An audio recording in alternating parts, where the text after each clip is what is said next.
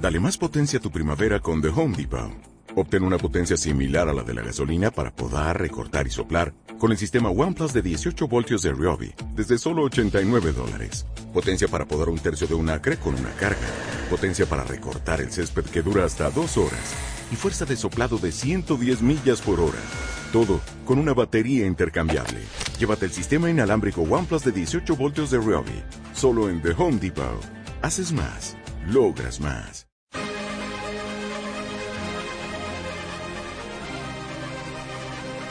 El gobierno de la ciudad te quiere educar y hoy te va a explicar cómo se logra un orgasmo femenino. Para muchas mujeres el orgasmo es una parte importante cuando hacen el amor o se masturban. Para ello es necesario que exista un ambiente relajado e íntimo que incluya excitación sexual. Durante esta la vagina se humedece, el pulso, la respiración y la temperatura corporal aumentan.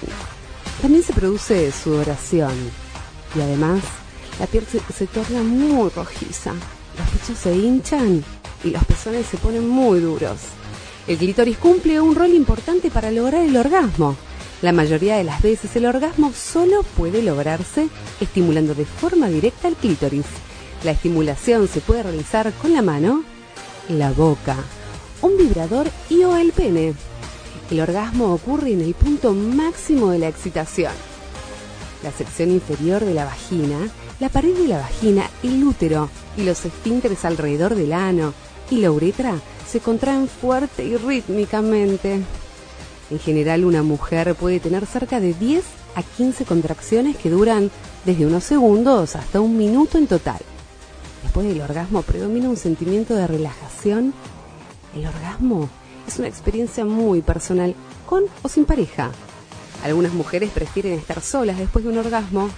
Algunas están tan excitadas aún que pueden tener otros orgasmos. Esto se denomina orgasmos múltiples. Este fue un mensaje del gobierno de la ciudad. Está bueno Buenos Aires.